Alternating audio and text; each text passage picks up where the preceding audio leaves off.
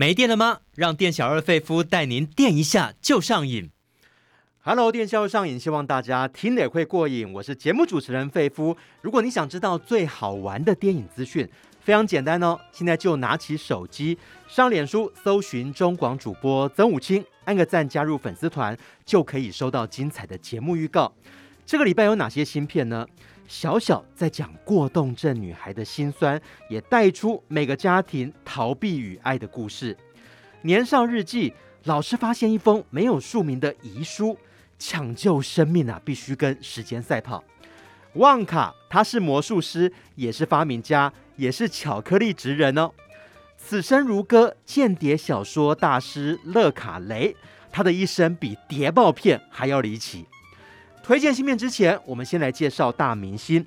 诶，她明明是女生，却有一个像男生名字的绰号陈大发，拥有一双水汪汪的大眼睛，乐于挑战不同角色。不管是与世无争的平凡女孩，竟然跟闺蜜男友有染，甚至怀孕；还是军中楚楚可怜的红牌军妓，甚至饰演郭栋儿的母亲，母女的紧张关系一触即发。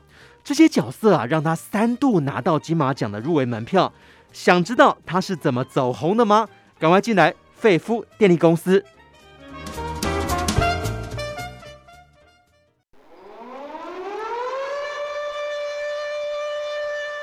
还在担心缺电危机吗？费夫电力公司给您最劲爆的电影大小事。好，今天要跟费夫一起揭开明星神秘面纱的是影评人佛洛阿德。Hello，阿德。主持人好，各位听众大家好。哎，今天要介绍的明星是陈意涵，大家对她的印象不外乎是鬼灵精怪、长相甜美。那其实人家有一个外号叫做陈大发，那据说呢是因为她相当的随性又很反骨。某一天呢、就灵机一动，把自己的部落格呢就取名叫做陈大发。理由是什么呢？也非常的好玩哦。就是说呢，觉得非常好记啦，也可以帮助他财运旺旺，所以他就这样拥有一个相当具有男子气概的一个绰号。阿德，你怎么看这陈意涵的明星魅力呢？陈意涵呢，就是有一双灵动的大眼，而且她号称她演哭戏毫不费力，想哭就哭。那明明有着漫画美少女的长相，但是她的个性事实上却是神经大条，直来直往。而且听说她常常不小心就讲出了很多八卦，还要让其他的。呃，演员赶快封住他的嘴，以免他透露出太多演艺圈不为人知的八卦新闻。所以呢，真是跟他的长相反差相当的大。演艺圈的八卦情报站哦，哎，很多走甜美系的女生，非常容易就走进花瓶的死胡同。某个角色如果受到粉丝的欢迎，他就狂接相同的戏，炒短线的结果呢，也不担心粉丝可能会看腻。陈意涵非常聪明哎，虽然外形很讨喜，但是演戏的时候会想想尝试一些跟自己形象反差比较大的角色。对，而且呢，今年呢，他嗯，就是十一月的时候满四十一岁。对，事实上呢，他跟今年的影帝吴康仁一样同年纪。哦，但是大家也可以看到，哎，是不是他们这个生肖的人特别有那个冲劲啊？是。那我们也可以看到，陈意涵才四十一岁，事实上她已经入围金马奖三次最佳女配角奖了。哦、虽然这次的小小呢，其实呼声很高，但最后落败。但是我们也可以看到，她有了新的突破没有错。谈到台湾女明星的摇篮，这个综艺节目一定要提。我猜，我猜，我猜猜猜。那尤其是人不可貌相那个单元，很多美少女就是参加了之后，开始被大家注意到。对，嗯、那陈意涵那时候是二十岁，然后参加了这个节目，然后引起了一些注目。可是她其实后来从景文毕业之后，他开始是在餐厅打工，然后就有。诶，星探来跟他说：“哎呀，你可以走这个演艺圈。”于是他二零零六年正式加入了演艺圈。然后刚开始呢，就是在呃王心凌所主演的《微笑 Pasta》里面客串。可是其实他运气很好，二零零六年才正式加入。二零零六年他就演了他第一部电影《单车上路》，而且还是女主角哦，在里面饰演一位原住民的少女，然后跟呃另外两位啊、呃、想要借着单车骑单车环岛的呃青年，然后他们呃有一些人生的困顿，然后借着环岛骑单车，然后希望找到人生的出口，可是他们却在路途上遇到了这位原住民美少女，因此而产生了一些哎就是感情的纠葛，然后他也以这部电影入围华语电影传媒大赏的最佳新人奖，算是个不错的开始。除了大荧幕之外电视剧也拍了很多，像《痞子英雄》。虽然《痞子英雄》的主角是双生啦，就双小生哦，周渝民演的痞子跟赵又廷演的英雄，这是两大亮点。但是陈意涵演的陈琳也非常抢眼啊，她是一个文静的女孩，但是个性呢直率不做作，具有强烈的正义感。对，而且，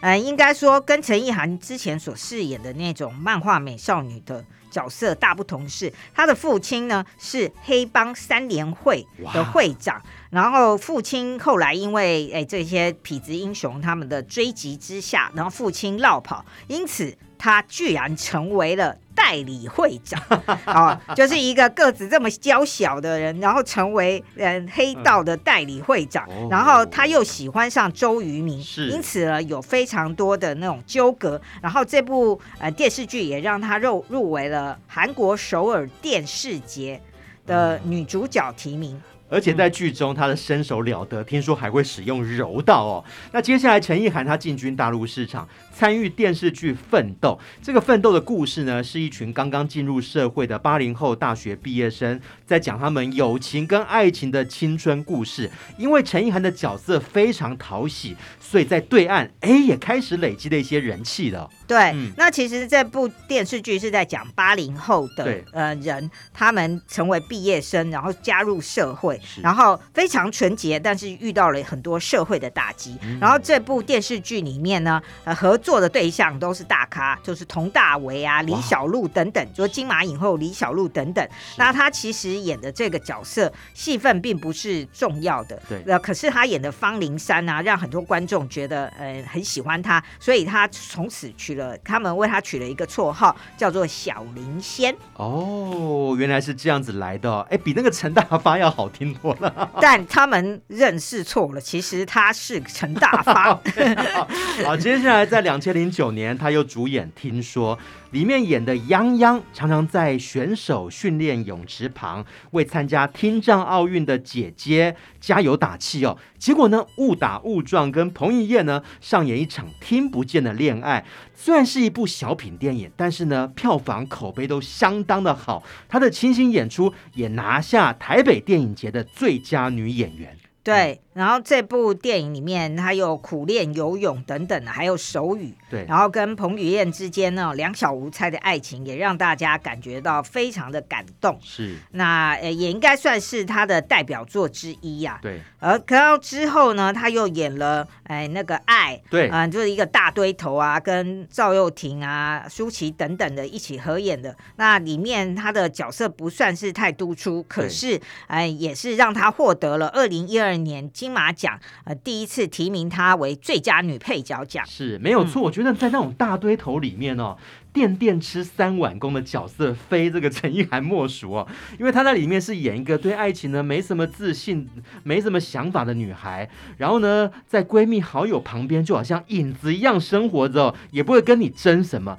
但是哎，有一天就突然意识到自己必须要活出什么，找到自己的存在感。竟然跟闺蜜、男友有染，甚至还怀有身孕，算是里面最爆炸性的演出，真的就让她入围了这个金马奖最佳女配角。但是后来输给那个杀生的梁静，可是入围就是肯定啦。哦，对对对，嗯、而且说真的，爱的那个角色跟陈大发的本人个性真的差很大，差很大。对，那呃，那二零一二年的时候，其实他还拍了 BBS 的《乡民的正》。义呀，哦，另外还有一个很惊人的挑战，就是他拍了古装片《花样》，跟吴君如啊、言承旭啊，还有他哎听说的姐姐陈妍希一起演。可是，嗯，他们两个演那种苦命的义旦姐妹。但是呢，其实这部片子啊，口碑跟票房都不好。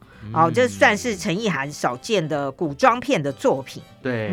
后来在二零一四年，他又再度挑战金马奖，又跟钮承泽导演合作《军中乐园》。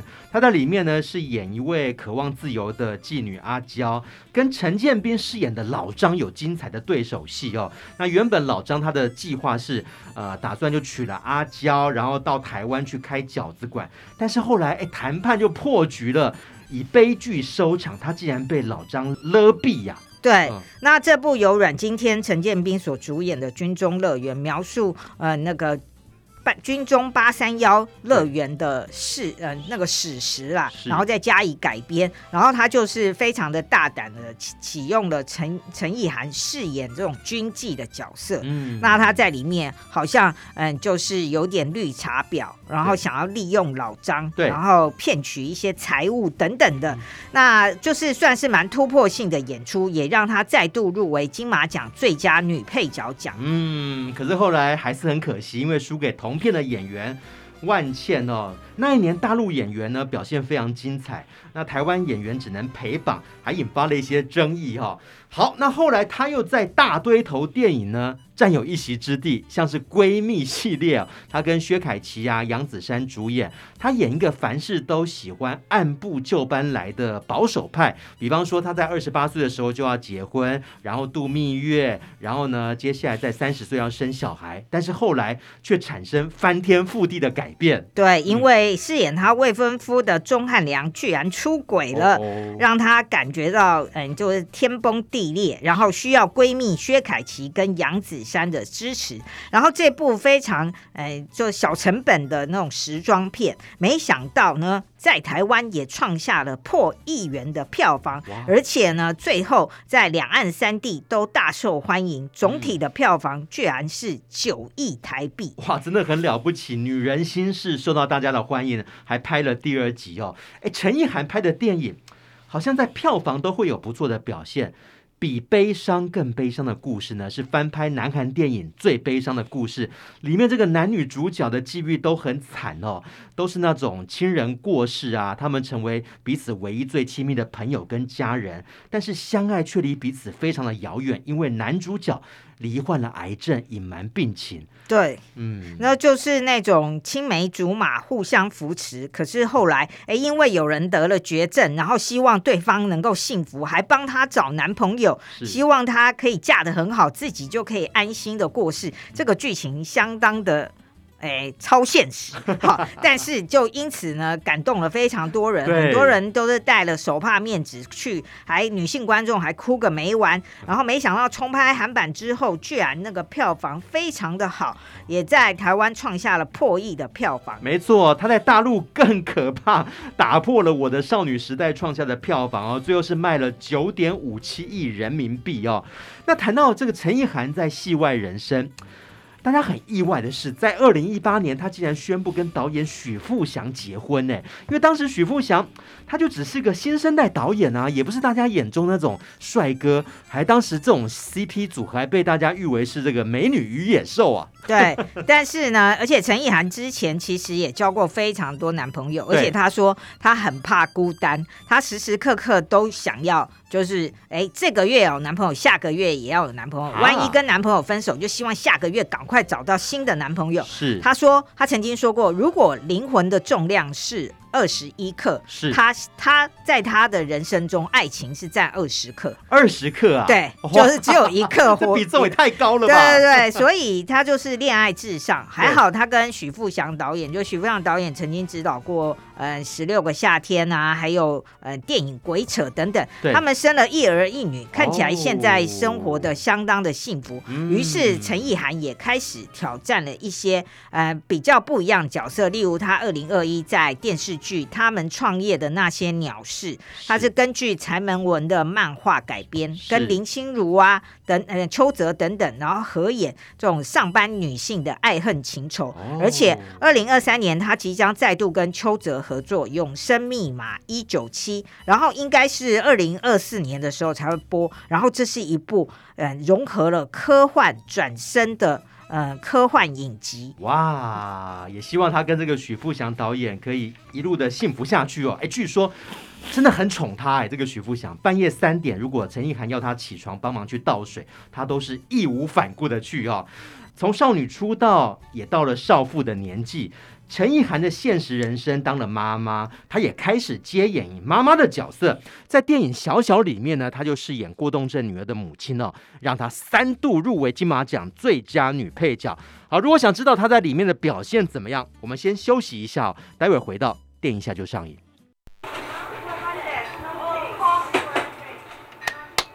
店小二，电影套餐怎么卖？只要你是瘾君子。免费招待都可以。当店小二碰到瘾君子，电影情报全部撒比苏。好，店小二费夫经营的电影餐馆开张了。开张之前呢，大家还是来帮我宣传一下哦，赶快加入费夫的粉丝团，只要拿起手机上脸书搜寻中广主播曾武清，就可以找到费夫的家。也欢迎大家按赞哦。那今天请到跟我一起长厨的还有影评人佛洛阿德。那接下来介绍两部影片，都是跟金马奖有关的，也是得奖的强片。那尤其呢，片中的这个故事啊。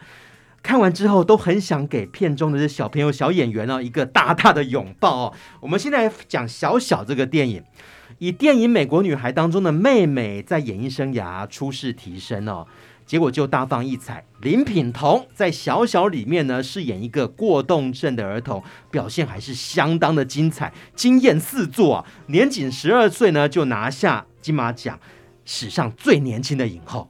对，然后创下了金马奖的记录，而小小这部电影呢，也获得金马奖的七项提名，其中就包括陈大发、陈意涵所饰演的苦命妈妈，她是演小小的妈妈。对，哦、然后这部电影其实角色呃很少，就蛮单纯的，就是小小跟饰演她妈妈的陈意涵，对，还有小小的老师刘俊谦，嗯、就是香港的演员，嗯、他来这边饰演，嗯、呃，就是。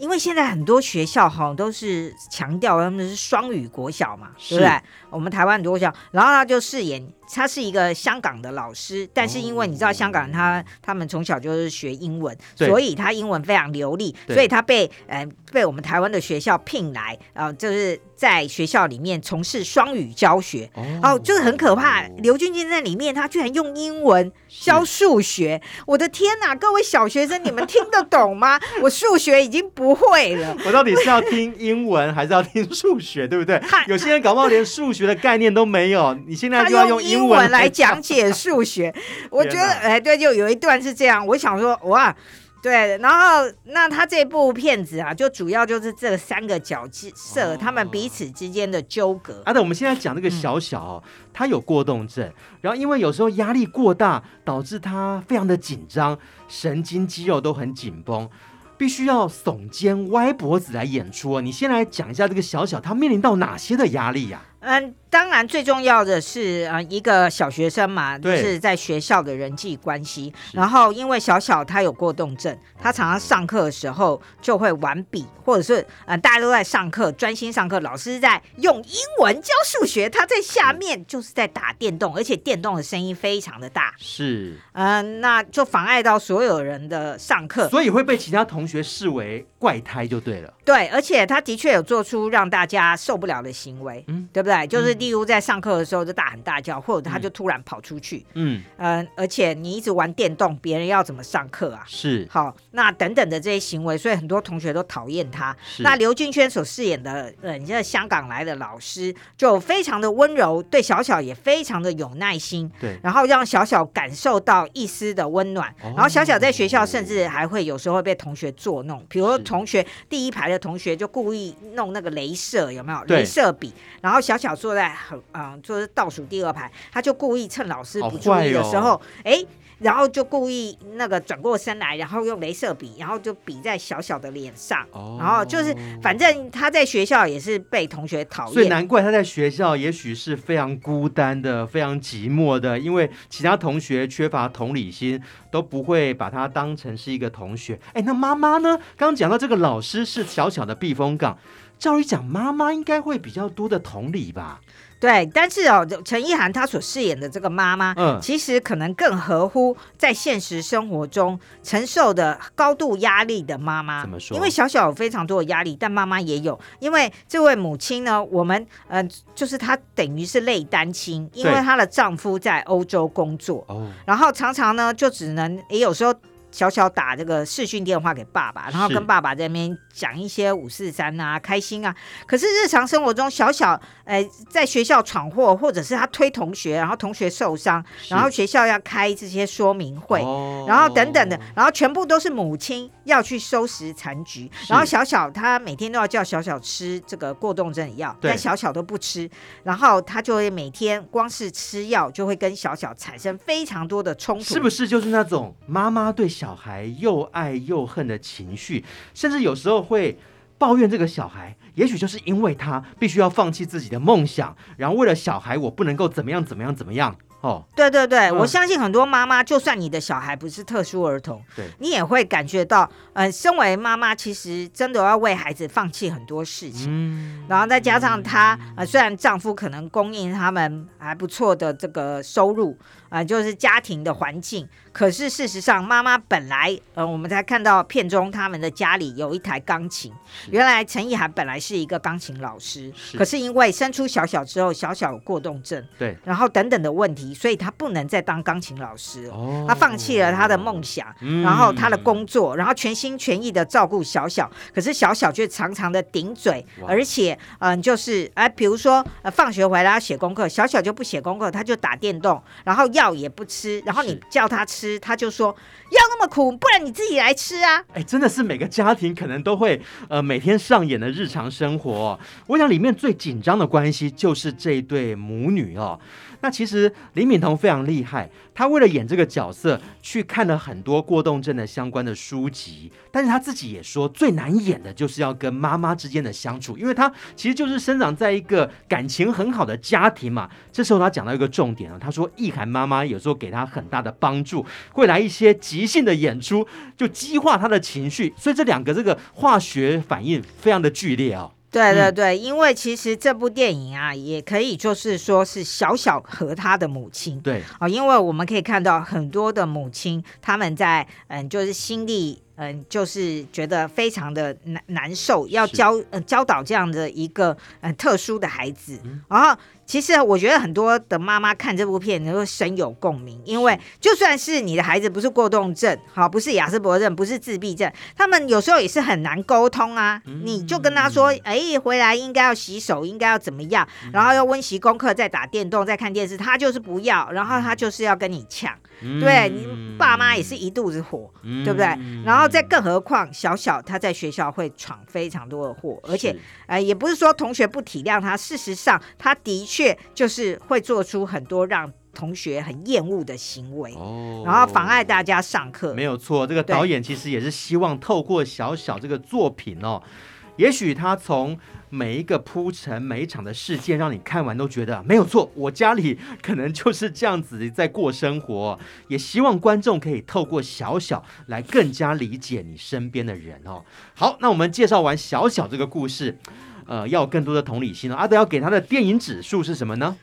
呃，母女爱恨交织的无解习题，四颗星。然后大家也不要忘记刘俊谦这个老师，可是。扮演的非常重要的角色，请大家看电影就知道了。嗯，有的时候还不小心会跨越了那条红线哦，我们就先不说破了。好，接下来另外一部片《年少日记》里面这个小朋友也相当值得大家的关心啊，因为在中学任职的一个老师，在校园竟然意外发现一封没有署名的遗书，这个遗书里面交代了哪些让大家觉得很心痛的事情呢？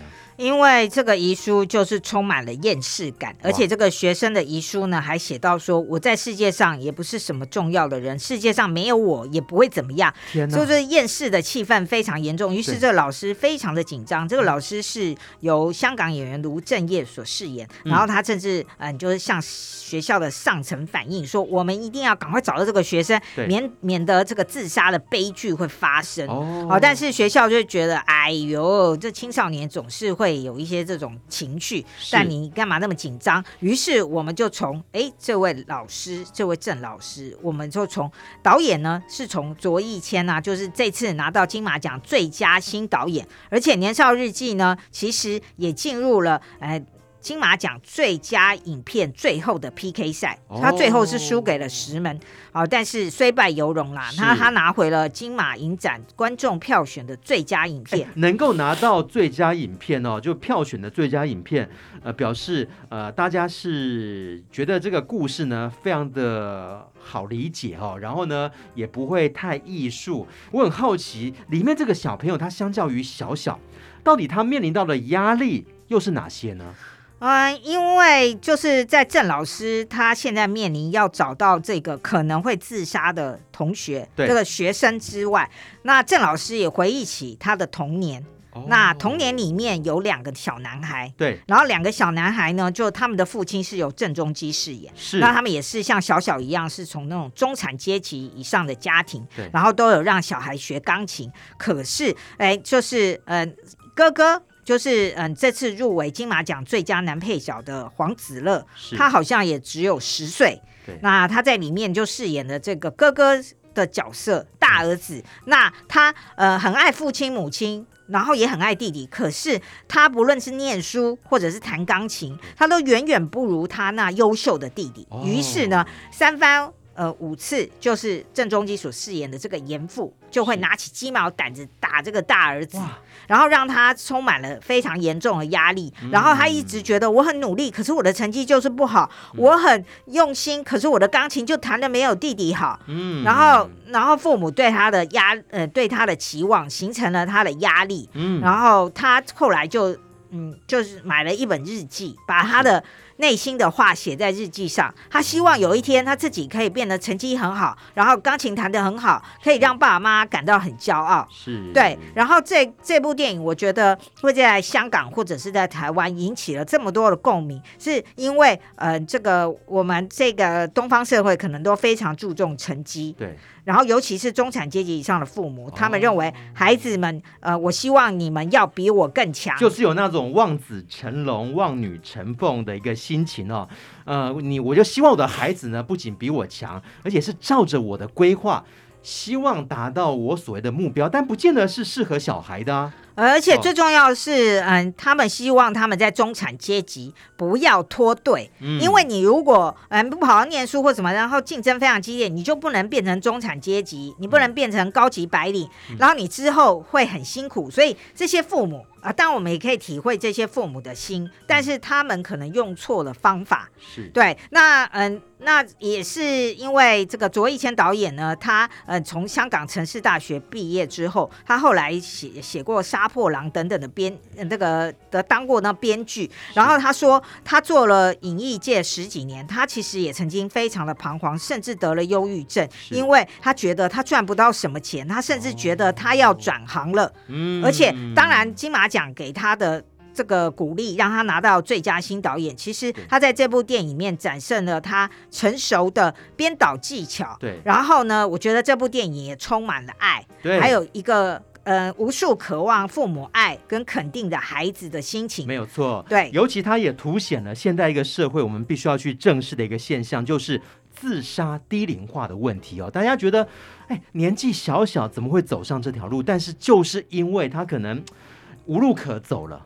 对，面临到太大的压力，就连家里的避风港，连父母亲都没有办法理解你，这个时候就危险了。对，嗯、然后导演希望这部电影可以让世界上少发现一些这样的悲剧。嗯、那呃，因为导演都是得到金马奖，再遇归国，回到香港，然后大家才发现，原来他导演的爸爸是香港政务司的副司长卓家，嗯、卓永兴，所以。导演到底导演在他年少时代是否也承受这样恨铁不成钢的压力呢？嗯，好，所以这部电影呢，真的是一部，哎，我相信会引起透过，虽然它是一部粤语电影，可是为什么在我们台湾会引起这普遍的回响？是，然后希望很多望子成龙或望女成凤的父母，嗯、然后能够跟孩子们一起来看这部电影。OK，哎，等于说那个年少日记，这个老师他发现之后呢？他想要去抢救，呃，这里面这个故事的主角。那他有哪些的蛛丝马迹，想要去这个去从事这个救援的行动呢？对，因为学校不支持他，所以他必须要自己去寻找。然后，于是我们会开始，他会怀疑说，哎，可能是哪一个男学生或哪一个女学生是，然后怎样怎样，然后他要赶快找到他们。可是，当然，这片子的主要是郑老师本人回想起他童年的时候，哦，然后父亲对待嗯这两兄弟。然后截然不同的态度，等于透过这本年少日记，让他也回忆起自己童年所遭受到一些伤痛或者不堪回首的记忆。对，哦、可是当然导演后来又给你来一个个反转，是可是这个反转不是突如其来的，嗯、而是会让你更加的感动，哦、甚至嗯更加的会流下眼泪。嗯，所以嗯导演在这部电影呢入围了金马奖的新导演啊，还有原著剧本。剪接等等的大奖，这个导演非常多的鼓励。他本来决定要转行了，他现在决定要继续在影艺界继续努力下去。哇，感谢金马奖哦！嗯、对，感谢金马奖帮我们找回一位这么优秀的一个年轻导演哦。好，我们最后也给《年少日记》一个电影指数吧。字字血泪的日记，四颗星。哇，讲完两部有点沉重的、悲伤的电影，哎，待会我们要介绍比较有趣的吧？对，哦，让大家一起来唱歌跳舞吧。唱歌跳舞，如果你喜欢《巧克力冒险工厂》，哎，现在这算是他的前传吗？还是怎么样？是前传。前传哦，到底威利旺卡是一个怎样的人？为什么后来会变成一个巧克力达人哦？我们待会告诉你。你喜欢看电影，喜欢聊电影吗？欢迎大家来到电影下就上映。我是节目主持人费夫，今天请到来宾是影评人佛洛阿德。我们接下来介绍这个影片非常有趣哦。如果你喜欢《巧克力冒险工厂》，一定会想要了解到底威利旺卡是如何成为威利旺卡的哦。旺卡这个应该算是《巧克力冒险工厂》的前传。这个礼拜跟大家见面的，尤其大家对于这个强尼戴普饰演的旺卡呢，已经有非常深的印象。这一次改由提摩西夏勒梅来饰演，到底旺卡在讲什么样的故事呢？对，提摩西·夏勒梅是新时代的偶像，对，他被昵称叫甜茶，因为他的名字实在太长，因为他是犹太人。嗯，但是呢，嗯，其实呢，嗯，应该说甜茶所饰演的旺卡跟强尼戴普呢是截然不同的风味。哦、首先头发就不一样，因为强尼戴普戴了一个妹妹头，就是那种诸葛亮的妹妹头。对、嗯，可是提摩西因为天他的发型是什么？他天生就自然卷啊，他天生就是一个卷毛，哦、根本就不是妹妹头那种。那而且。这部片子也非常的有趣，因为强尼戴普大家都知道，他在现实生活中有个女儿叫莉莉戴普，她现在也是加入了演艺圈。那他前阵子还是甜茶的女友，但是现在已经是前女友了。嗯，然后现在他居然扮演前女友爸爸以前演的经典角色，好，人生就是这么的奇妙。对，难怪他说他没有跟强尼戴普请教演这部电影，因为。对，分手了，已经分手了。那这次呢，他就诠释了他甜茶自己的风味的汪卡。对，那这个电影呢，就是不过有看过前传的，呃，有看过《巧克力冒险工厂》，应该觉得很有疑问，因为强尼戴普演的那个故事，就是说他小时候离家出走是为什么？因为他爸爸是牙医，然后他爸爸不准他吃甜的，然后他很喜欢巧克力，所以他就离家出走，然后后来创立了巧克力。冒险工厂，对。可是呢，甜茶演的这个版本，演他小时候，居然是他小时候家里很穷苦，而且没有爸爸，嗯、而且他妈妈就做工很辛苦，然后妈妈常常会做那个那个热巧克力，然后做巧克力给他吃，所以他就爱上了巧克力，因为巧克力对他来说就像妈妈的味道，哦、而且妈妈后来死了以后，留了一个上面写着汪卡的那个。巧克力盒，然后告诉他说：“呃，等到你有一天可以开巧克力专卖店的时候，我妈妈虽然死了，可是妈妈会出现在，会再度的出现。哦、那那难道是鬼吗？好，不管。嗯、然后就说，哎，妈妈就会出现，然后会告诉你当初妈妈做给你的巧克力有什么秘密的配方。啊，所以是一个坚持追梦的一个故事哦。嗯、那大家一定会好奇啊，巧克力冒险工厂它的影像的风格。”非常的色彩缤纷，对然后强尼戴普演的这个旺卡鬼点子很多啊。那这个新的那个旺卡怎么样呢？呃，旺卡他就是演说他就是啊妈妈过世了，后来他就当在船上工作当厨师，哦，然后现在就演说他到达了一个地方，然后当然这个是已经没有设计的什么说是什么地方具体的地名，但看到那个场景，不就是大家去过意大利米兰，就是米兰那个非常有名、充满了名牌的那个广场，哦，好，就是在那边，然后他就决定说，我一定要赚到钱，然后在这个广场。嗯这里面的店面开一家巧克力专卖店，可是会遭遇到哪些的挑战呢、啊？对，然后他倒霉的是，哎，第一天来到这个地方，然后他本来有六七个硬币吧，给穷人啊，然后或者是掉到水沟里，然后他就没有钱，然后他就进入了，哎，有人就跟他讲说，就善心人士，看似是善心人士说，哎，这里有一家民宿，你可以去住。然后他就去住，然后跟老板娘，老板娘说：“哦，好，只要一个晚上一个硬币。”然后他说：“我现在没钱，可我明天早上就会去卖巧克力，我就可以赚钱。”然后老板就叫他签下一个非常长的合约。嗯，结果那个合约就是有鬼啦。好，他没有看清楚吗？当下的时候，因为汪卡不认识字啊。好，然后呢，其实那个诶，这个民宿里面一个小女仆就是一个小黑人，嗯，然后就是一个黑人女孩，就已经暗示他说：“你一定要看清楚那个条文。”可是他因为不识字，所以他还是签下。没想到就是到了一家黑店，然后那个黑店呢，他后来发现他欠了非常多钱，你住住一个晚上，你却要在这边做工。一年，我的天呐，遇到一个黑心商人了。对，然后而且那个地下室里面还有其他的受害者。嗯，那他就想说怎么办？我不要一辈子都在这个哎民宿下面，就是洗床单啊。这让我想到那个柬埔寨事件。对对对，看到柬埔寨，对好可怜哦。诈骗黑店旅馆。于是他就跟这个呃这个黑人小女仆就合作。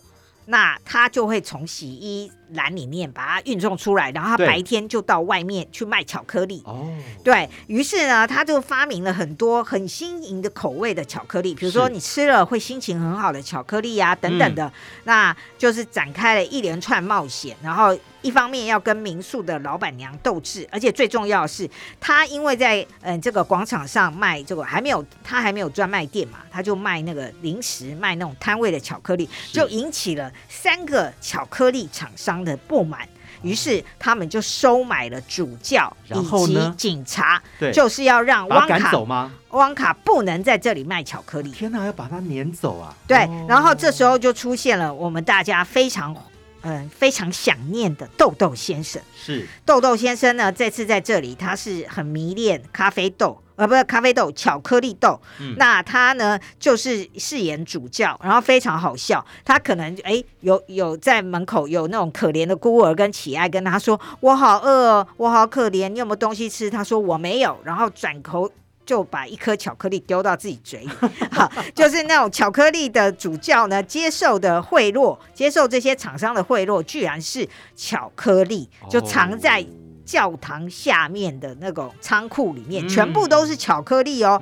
对，那豆豆先生演的非常逗趣。不过本片还有一个更抢眼的配角，大家记得威利王卡的巧克力工厂呢，就是从请了一堆小人。然后这些小人呢，他们嗯叫做欧帕伦呃伦帕伦破人啊、嗯，那他们呢这些小人从那个巧克力冒险工厂里，我们就看到他，可是他到底是怎么认识汪卡的？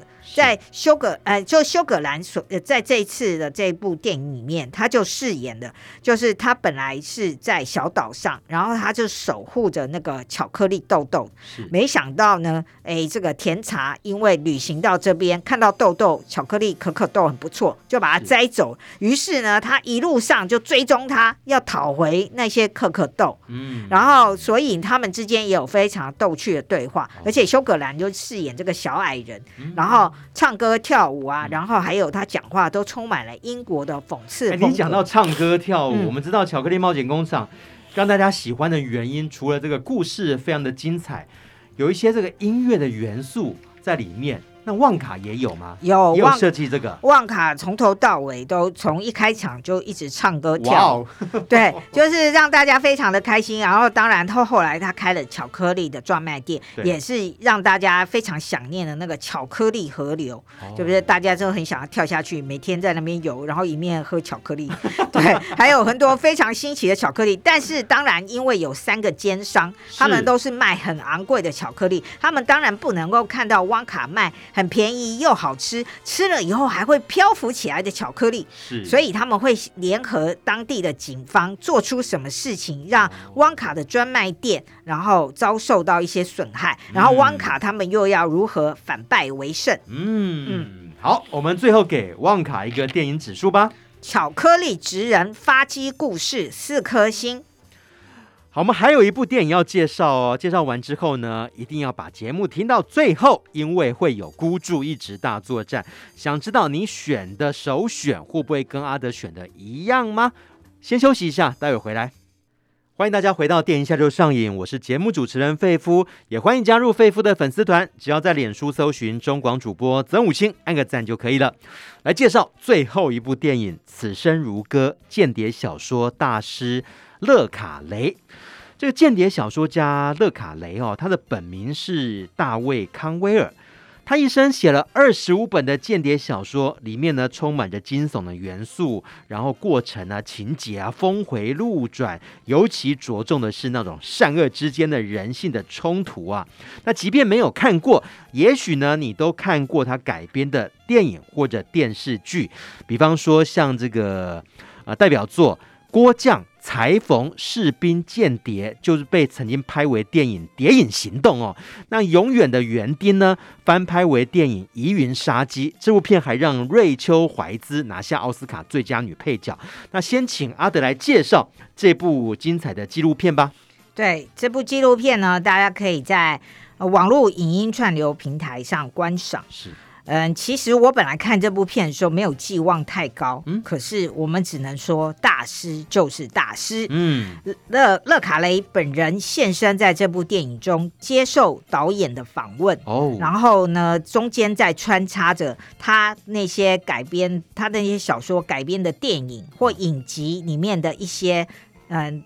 片段哦，然后嗯，导演反正就是非常直接的询问勒卡雷的家庭生活以及他为什么写小说。当然，我们也会知道勒卡雷以前就是间谍哦，所以呢，用一种类戏剧的手法加入一些呃本尊本尊亲自出来的一些访谈哦。哎，据说。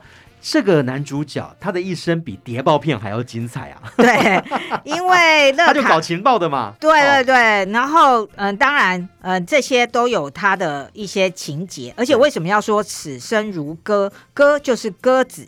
然后鸽子不但常常出现在他的小说里面，嗯、而且呢，也在这部纪录片里面的影像中不断的出现。是，好，那当然，为什么鸽子会成为他内心中的一个情节？他说他从小他的想象力非常的丰富，于是在这边他提供了非常多他童年跟少年时候的照片。是，然后呢，他心里中的情节就是他的父亲、嗯、罗尼，他的父亲是一个骗子。而且他的父亲非常喜欢赌马，嗯，然后在这里他说到，童年是作家的信用额度，就是童年的伤痛，包括年少日记或小小，嗯、他们将来都成他们童年的这些伤痕，都会成为他们写作的。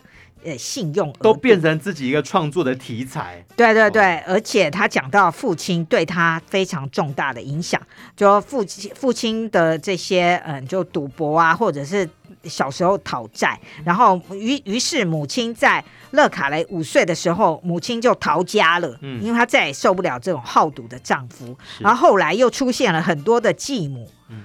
对，那这些都对勒卡雷的身心造成了很大的影响，嗯、所以他觉得小时候他就像是一个间谍，嗯，他努力的观察四周，努力的观察危机，哦、因为随时都有人会来讨债，他们随时都要赶快收收几个行李，赶快连夜要逃走，哦、然后就听到债主在门外叫嚣，是，然后呢，他说。可是他的父亲呢，却有时候是会赚到钱，可是他父亲又很快的去把它赌光，对，或者是把它花光。嗯、然后后来他的哥哥勒卡雷的哥哥成为律师，然后勒卡雷也进入牛津去念书。嗯，看来是很好的环境。对，可是他说，在牛津那些有钱人或者是那些名人的孩子里，他有合宜的身材，勒卡雷长得很高，而且他头脑也很聪明嘛。是，可是他说。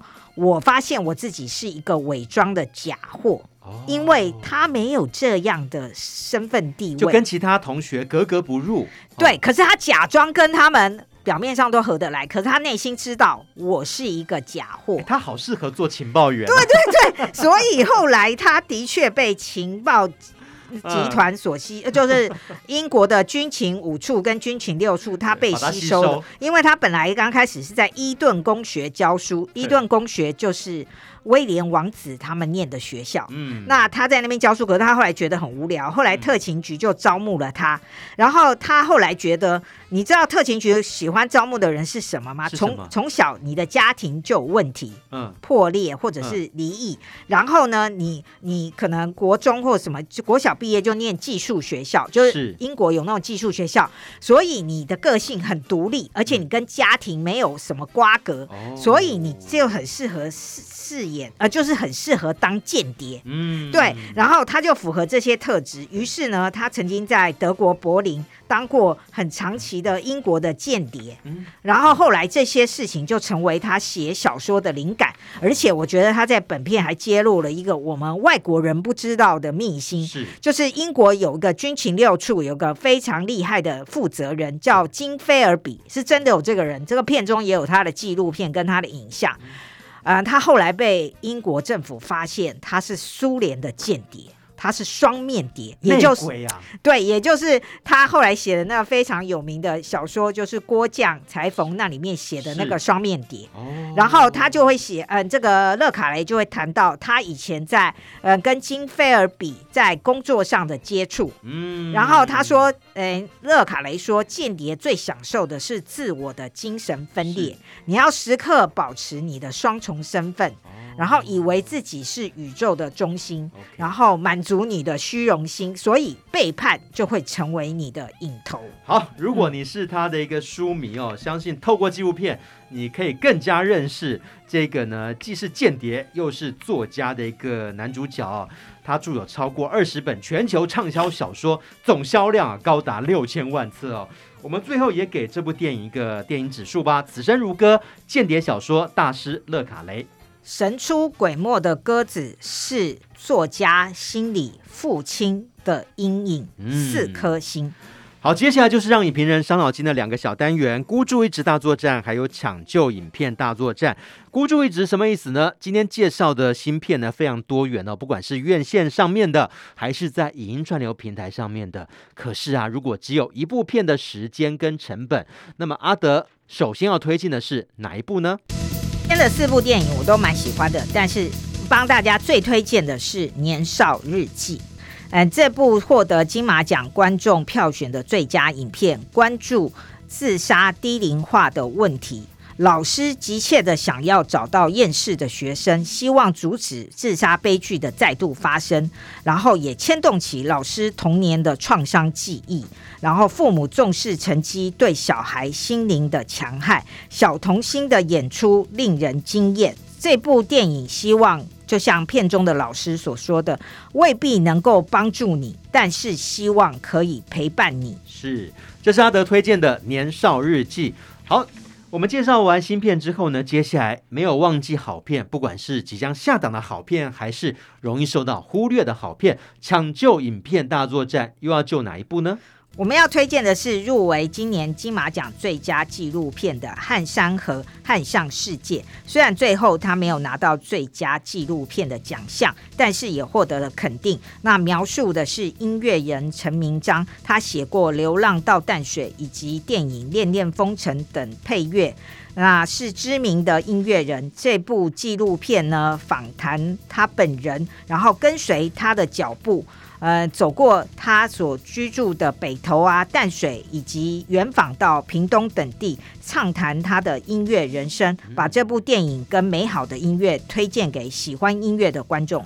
因为时间的关系，只能够跟影评人佛洛阿德聊到这边喽。希望下次阿德来到节目上呢，推荐更多的好电影。谢谢大家，赶快加入肺夫的粉丝团，只要在脸书搜寻中广主播曾武清，按个赞就可以了。如果你喜欢电影，也欢迎加入电影一下就上瘾。周末的时候在中广新闻网首播。如果想要补听、想要重听，赶快来到 YouTube，赶快来到播客，搜寻“电影一下就上瘾”。这个“瘾”呢是电影的“瘾”。也希望大家听完看完之后，帮我们分享出去哦。我是费夫，下礼拜再见了，拜拜。